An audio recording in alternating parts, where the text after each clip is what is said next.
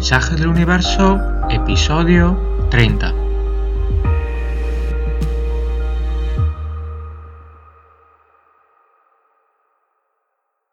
Bienvenidos a todos, bienvenidos a nuestro episodio número 30.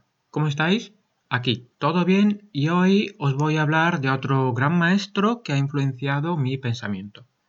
Ya sabéis que cada 10 episodios os voy a hablar de una persona importante que ha contribuido a mi formación, me ha ayudado a aprender, a descubrir, a entender cosas interesantes y me ha abierto puertas a lugares nuevos.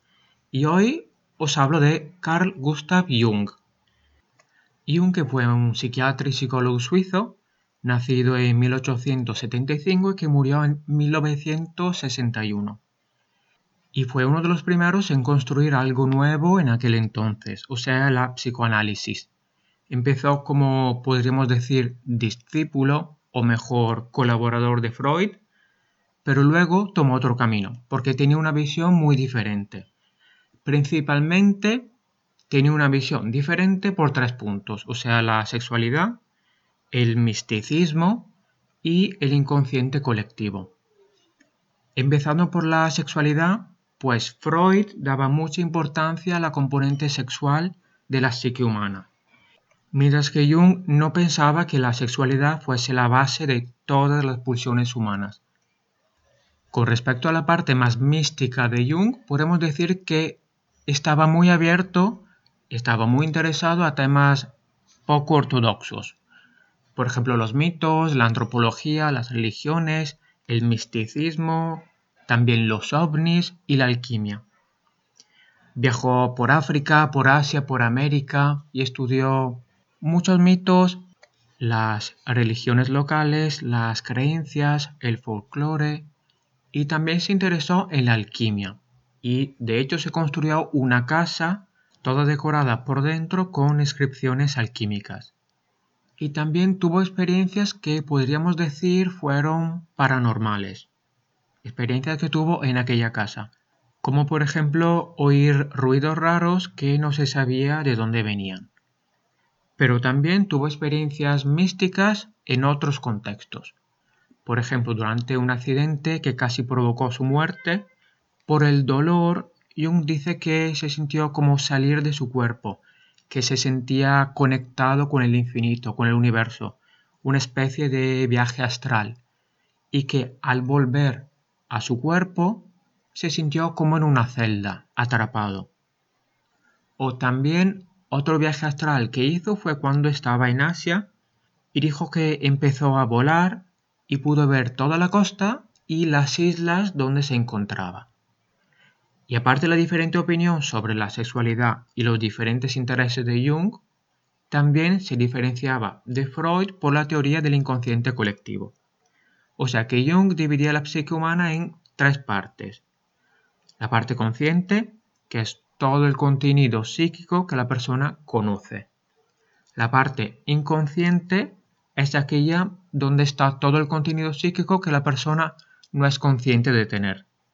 Ya es personal o colectivo.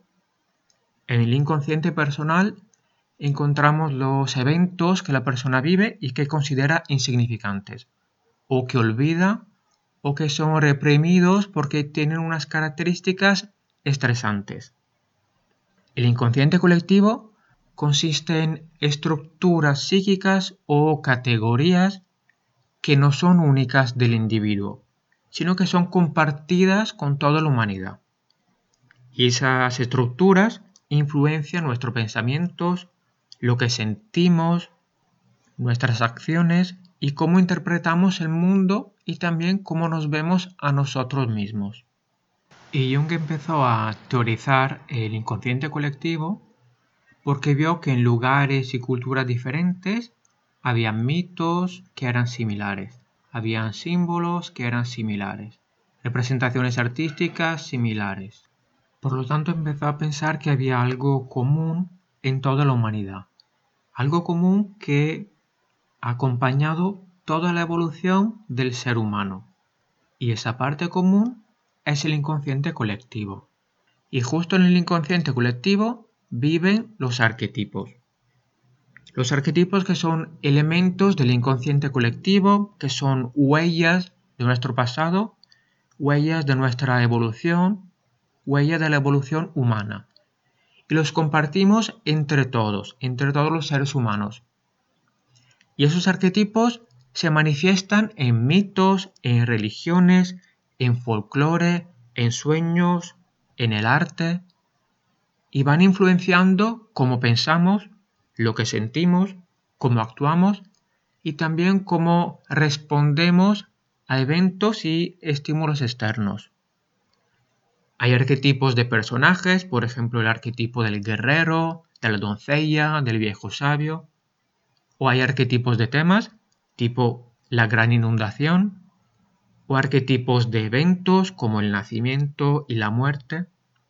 Y también hay arquetipos que son más fundamentales, y serían la persona, o sea, la parte de nosotros que queremos que los demás vean, o sea, la parte pública, la sombra, o sea, la parte de nosotros que está escondida y que escondemos para adaptarnos al contexto social.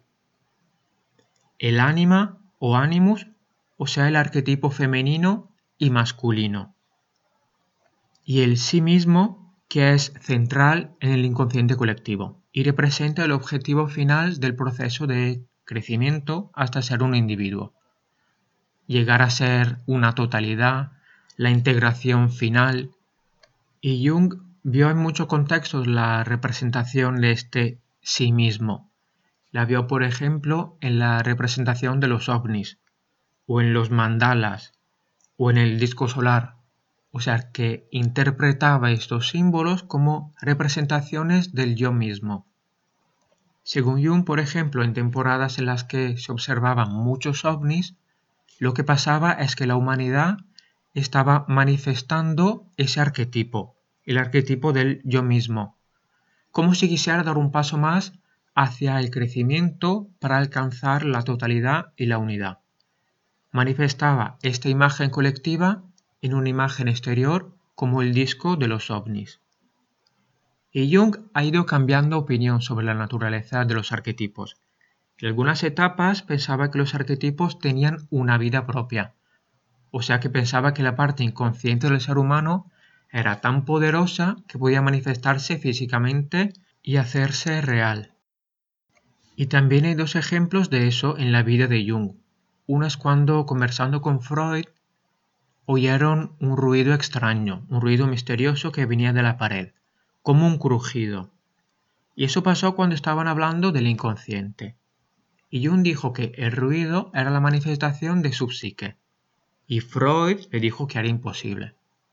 Entonces Jung dijo que sí que era posible y que de hecho lo iban a oír otra vez enseguida.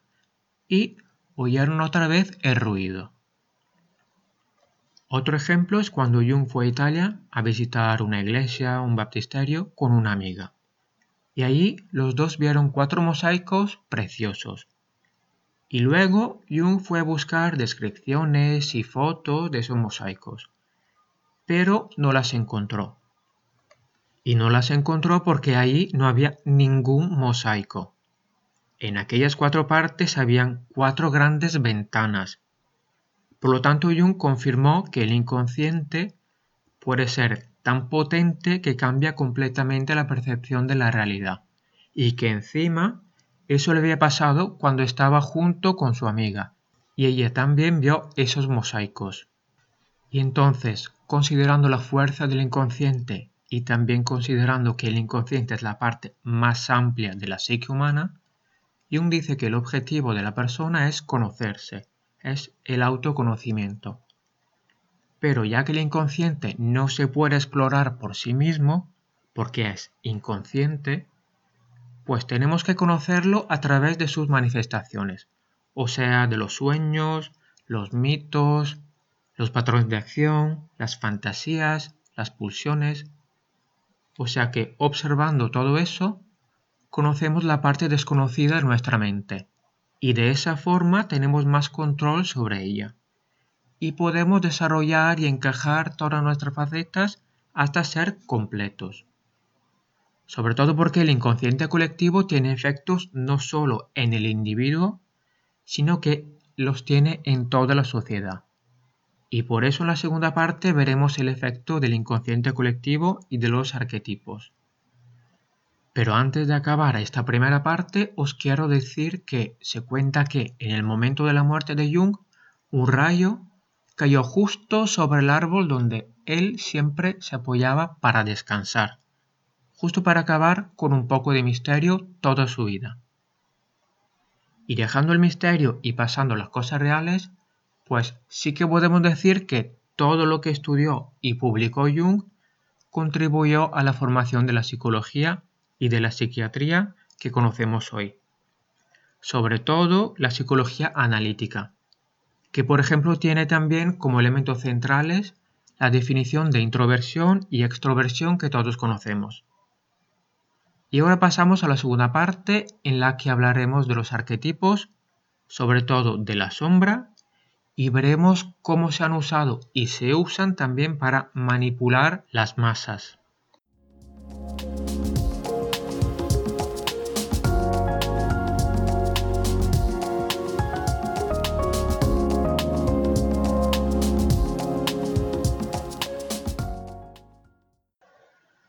En esta segunda parte hablaremos más de los arquetipos, sobre todo de la sombra. Primero recordamos el opuesto de la sombra, o sea, el arquetipo de la persona. La persona que es la parte de nosotros que queremos compartir con los demás, nuestra imagen pública.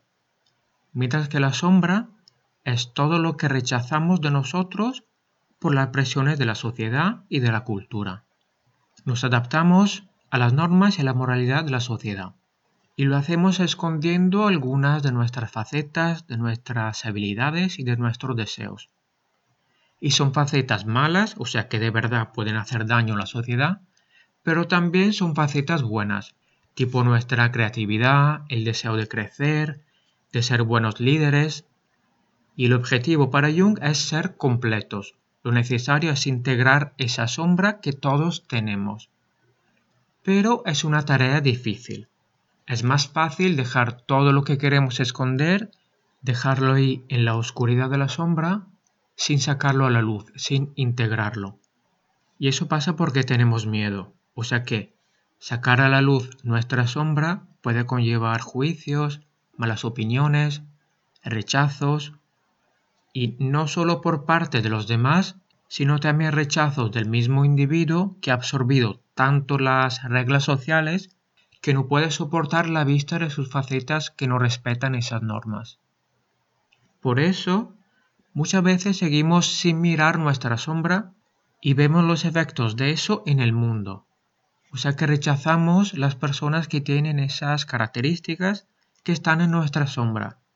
Las vemos como causa de todos los males, de todo lo que no funciona en la sociedad, de todos los problemas. Y así no nos hacemos responsables, porque los responsables son los demás que no siguen esas reglas morales. No nos enfocamos en la parte de nosotros que tampoco quiere seguir las reglas. No, solo nos enfocamos en los demás. Son nuestro chivo expiatorio.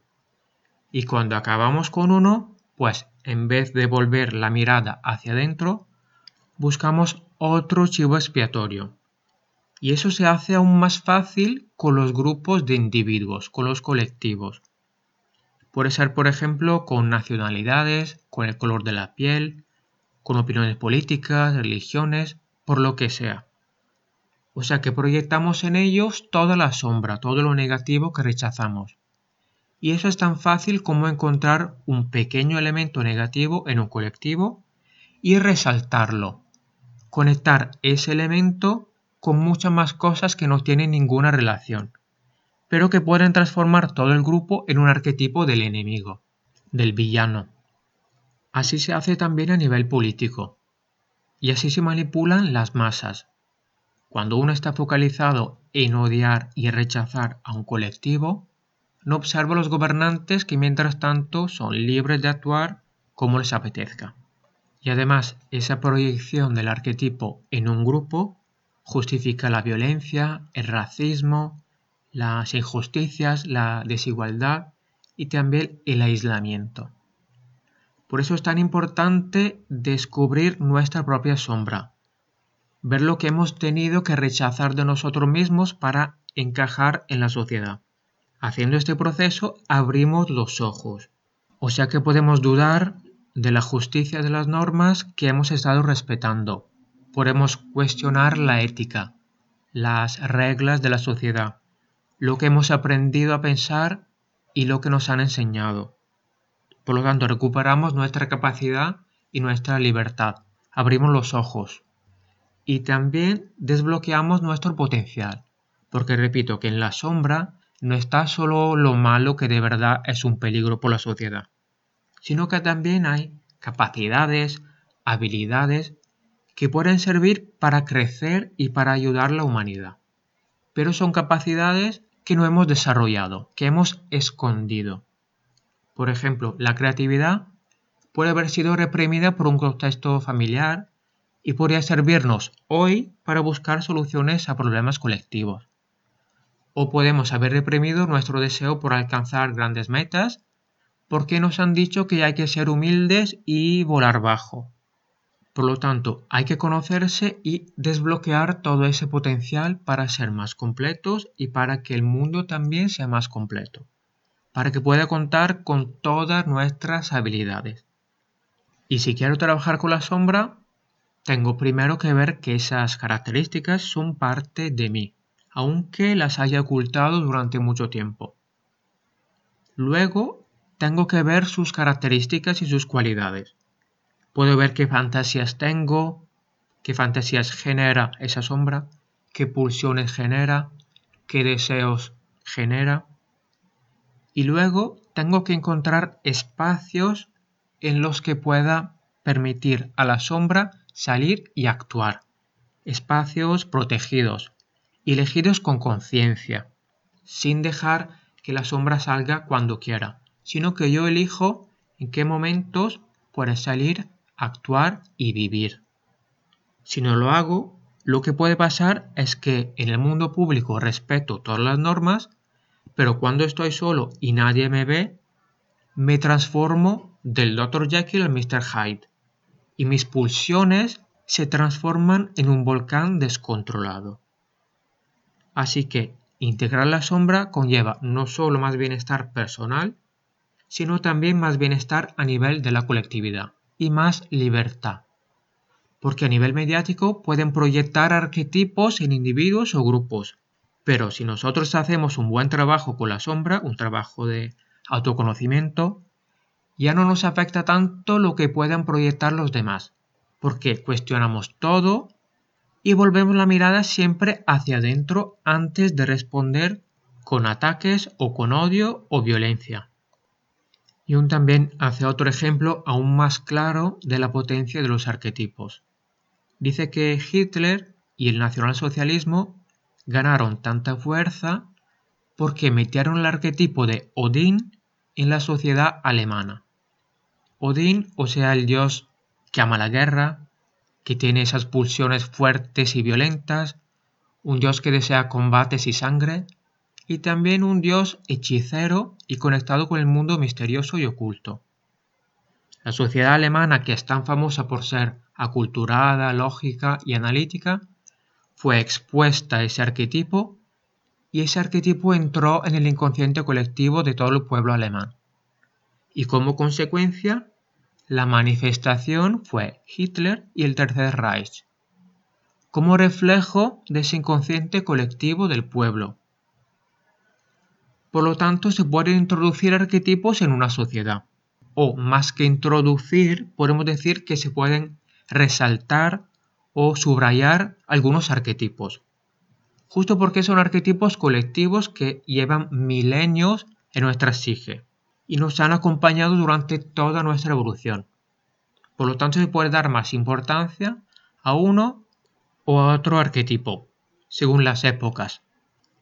Y de esa forma se influencia nuestra manera de pensar, se influencian nuestras emociones y vamos a responder a los estímulos de una determinada forma. Y a nivel de ingeniería social se da más importancia a un arquetipo u otro para moldear lo que un pueblo piensa, sus emociones y sus acciones. Por ejemplo, hay épocas en las que se da más importancia al arquetipo de la madre, o sea, de todo lo que está conectado con la maternidad y el cuidado. En otras épocas se da importancia al héroe, que lucha para que todo lo que está en la sombra, lo indeseado y todo lo que está reflejado en el villano se quede al margen y no entre en la vida de la sociedad. Tiene que quedarse la sociedad limpia y siguiendo sus normas consolidadas y el héroe la defiende del villano y del mal. En otras épocas es el sabio que crece de importancia, con el foco por lo tanto en las enseñanzas, en la iluminación, la sabiduría, la inteligencia, o también la época del embaucador, cuando se pone atención en las personas que están violando las normas y que encima se ríen de esas normas, que nos enseña cómo son débiles y fáciles de romper. O las épocas del explorador, cuando se daba importancia a viajar, explorar, descubrir nuevos continentes, o viajar al espacio, viajar a la luna, o el arquetipo de rebelde, cuando vemos como algunos quieren cambiar el mundo, desean reformarlo, desean abandonar unas tradiciones que les parecen corruptas. También hay arquetipos que no son de personajes y que son de temas, tipo el apocalipsis, con la atención en el fin del mundo y que siempre está asociada a la muerte o el tema de la venganza, cuando después de una acción que se interpreta como totalmente injusta, pues se justifica una reacción o un ataque. Y también hay eventos arquetípicos como la muerte o el nacimiento. Todos estos arquetipos los vemos en la literatura, en el arte, en las películas, en las series, pero también en la narración de los eventos cuando vemos un telediario cuando leemos la prensa. O sea que las palabras usadas, las imágenes, el audio, todo ayuda a dar fuerza a un arquetipo u otro. Seguramente al encender la tele podéis identificar fácilmente cuáles son los héroes, los villanos o qué eventos se describen de forma apocalíptica y también podemos ver cómo en algunas épocas se da más importancia al arquetipo de la muerte, se habla mucho de eso. Pues jugando con la narración se entra en la mente de las personas y se puede manipularlas. Y eso es algo que Jung no quería. Él quería estudiar los arquetipos y el inconsciente para el autodescubrimiento, para que la persona llegara a ser completa. Pero sus conocimientos se han usado y se están usando con otros objetivos.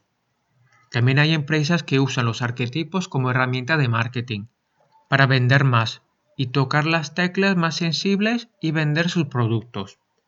Seguramente una manera fuerte para ser más libres y cuestionar todo lo que vemos y oímos es integrar la sombra, porque este proceso nos permite cuestionar las reglas sociales, encontrar nuestra verdadera identidad, nuestro potencial, nos permite desarrollarlo.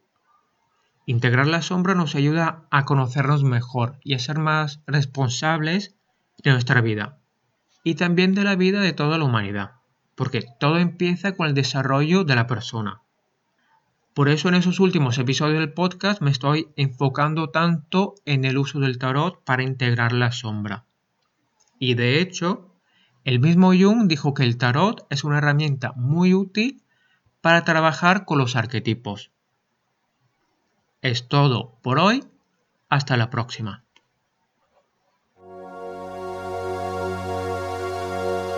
Gracias por haber estado conmigo. Por cualquier pregunta, comentario o consulta, podéis encontrarme en Instagram. Mi perfil es arroba marco.wiz.85. Se escribe marco.wiz.85. Cuidaos. Hasta pronto.